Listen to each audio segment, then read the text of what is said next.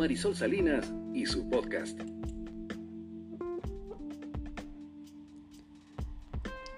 Bienvenido a mi podcast. Estamos en el primer episodio de nuestra tercera temporada. Y me encanta este tema porque es un tema que es muy común que las personas se quejen de por qué les va tan mal en el amor. ¿Cómo elegir pareja para toda la vida? Porque sí, al final es un proyecto de vida y no un momento para pasar el rato. A ver, quédate conmigo. ¿De verdad es tan difícil encontrar una persona que encaje a la perfección en nuestra maquinaria personal y existencial? Alguien que nos acompañe en nuestra rueda del tiempo a través de felicidades y de dificultades. Sin duda puede ser difícil, pero yo personalmente creo que no es imposible. En ocasiones las parejas vienen y van, la convivencia nunca es fácil, de pronto emergen las diferencias y el cariño se enrarece. Aparece la desconfianza o ese sentimiento de soledad que acaba ocupando un espacio demasiado grande entre dos personas, que a pesar de compartir una misma cama, una misma casa, tiene todo un océano de distancia entre ambos. Pero ¿por qué ocurre esto? ¿De verdad es tan difícil elegir una pareja para toda la vida? Si bien puede ser complicado, tampoco creo que sea imposible. En ocasiones nos dejamos llevar por la pasión sin ver objetivamente a la persona que tenemos delante. Nos encontramos con una venda en los ojos donde es difícil analizar con objetividad otros aspectos, otras dimensiones que en esencia nos acercarían más a la persona conveniente para nosotros. ¿Te gustaría saber cuáles son esas claves básicas? 1. A mí me parece que a la hora de elegir hay que cerrar los ojos. Está claro que en la mayoría de las ocasiones nos dejamos llevar por el aspecto físico. Es una excelente tarjeta de presentación que despierta nuestra atracción en el mundo, en ese momento. Pero debemos ser prudentes. La vida diaria y la convivencia va a necesitar de otros pilares fundamentales con los que poder disfrutar de cada instante en ese día a día en pareja. Comprensión, cuidado, afecto, gentileza sentido del humor, una capacidad de escucha, empatía ante lo que sientes. No te dejes llevar solo por la apariencia. Dos, creo que mejor personas maduras con capacidad para aprender y escuchar. En mi experiencia, mantener una relación con una persona insegura de sí misma dificulta gravemente la continuidad de una pareja. La inseguridad en uno mismo acaba proyectándose en ocasiones en el otro. Si yo no me valoro, si yo no he desarrollado mis propias habilidades para valerme por mí mismo, para verme capaz, para verme seguro o segura y con una autoestima adecuada, no confiaré tampoco en mi pareja. Tendré miedo a que me deje y desconfiaré de ella. Son sin duda aspectos que a lo mejor no le des importancia al inicio, pero a la hora de pensar en una pareja que pueda acompañarnos cada día, y en todos los años que nos quedan por vivir, en sus buenos y en sus malos momentos, siempre es mejor encontrar una persona segura, valiente y con un buen autoconcepto.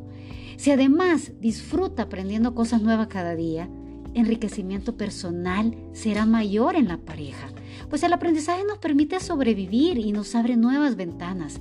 Las personas creativas hacen la vida no solo más fácil, también es mucho más estimulante. Otro punto que para mí es muy importante es que sepa expresar, sentir, comunicar, reír. Todos conocemos la importancia de disponer de un buen sentido del humor. Y no me refiero a una persona que nos cuente chistes, que eso hasta un momento llega que te puede caer muy mal, sino de saber reír, relativizar las situaciones desde una perspectiva positiva y llena de ánimo la vida está llena de momentos complejos, de situaciones en las que es necesario disponer del apoyo de la pareja, instantes en que es decisivo saber comunicar y sentirse escuchado. ¿A poco no es bonito esto? Disponer de la ayuda y del apoyo de una persona a la que podamos abrirnos con naturalidad. Para mí es esencial para nuestro equilibrio y desarrollo como pareja. Personas que sean capaces de sentir, de expresar sentimientos, de hablar de lo que les duele, que les hace felices, lo que les preocupa. Eso sin duda para hombres y mujeres merece la pena al encontrar pareja. Esto sin duda es una persona que ha tenido su ego un poco domado.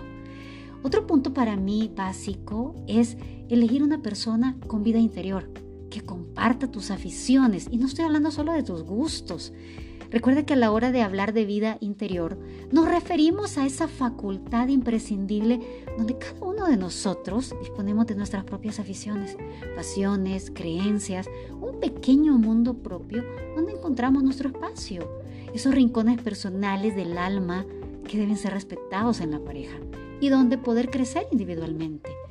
Pero eso no quita en absoluto la relevancia de que a su vez compartamos aficiones, pasiones semejantes con nuestro compañero de vida. Ser parejas, ante todo ser amigos, formar equipo, disfrutar y crecer juntos, tener unos mismos valores que refuercen nuestro compromiso, pero eso sí, sabiendo respetar también esa parcela, esa parcela personal. Tolerancia. ¿Cómo voy a dejar de lado la tolerancia? Si esto es lo que más se ve en coaching. Elegir una pareja para toda la vida requiere ante todo dar con esa persona que nos permita crecer junto a ella, con armonía y felicidad, porque yo sí creo en la felicidad.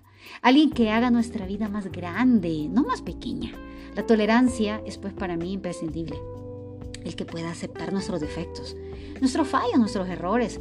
Personas con las que sea posible el diálogo en todo momento y donde no exista jamás el miedo porque se van a enojar contigo. O la desconfianza porque no sabe realmente si esa persona es totalmente honesta contigo. Para mí la tolerancia debe ser mutua, amigos y amantes con valor suficiente como para construir una vida en común, dar fuerza a esas raíces que forman el árbol de la pareja. Yo a la pareja la veo como un árbol, ¿sabías? Donde ningún vendaval sea capaz de hacerlo caer con el paso del tiempo. Si tú, como yo, crees en la vida en pareja, crees en la familia, creo que vale la pena fijarse en quién vamos a entregar el corazón. Te espero en mi próximo podcast.